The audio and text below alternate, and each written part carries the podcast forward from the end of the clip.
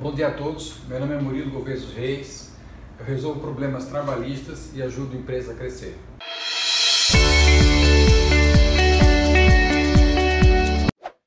Gente, queria conversar um pouquinho com vocês hoje sobre uma parte da reforma trabalhista, né? uma parte que ajuda o empresário a pagar mais justamente o seu empregado. O empregado vai ganhar um valor quase igual que você vai pagar. Como que era antes, né? você pagava mais ou menos 100% de encargos em cima de tudo que você pagava para o seu empregado. Né? De cada 12 mil reais que o seu empregado ganhava, você desembolsava 4 mil reais numa conta anual. Essa era a conta que todo mundo fazia.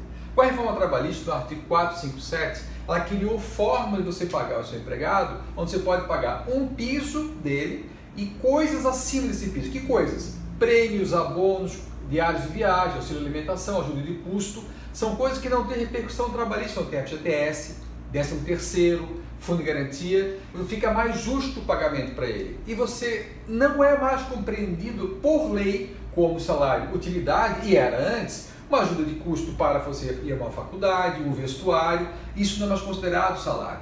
Então você acabou, é uma elisão trabalhista, né? é uma permissão da lei para você pagar, sem repercussões outras, você acaba custando menos anualmente que você paga o seu empregado.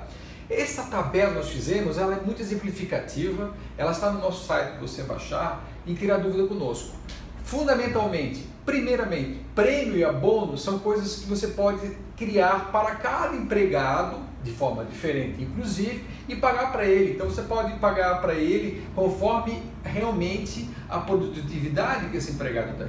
São coisas que antigamente isso era considerado salário, isso acaba aumentando o custo anual de, de, de encargos para a sua empresa. Então essa é uma forma boa, é uma mudança boa que a CLT nova fez para os seus é, empresários e empregados, ambas as partes, para que elas cheguem a um consenso e seja mais real o que ele ganha e o que ele trabalha. Muito obrigado.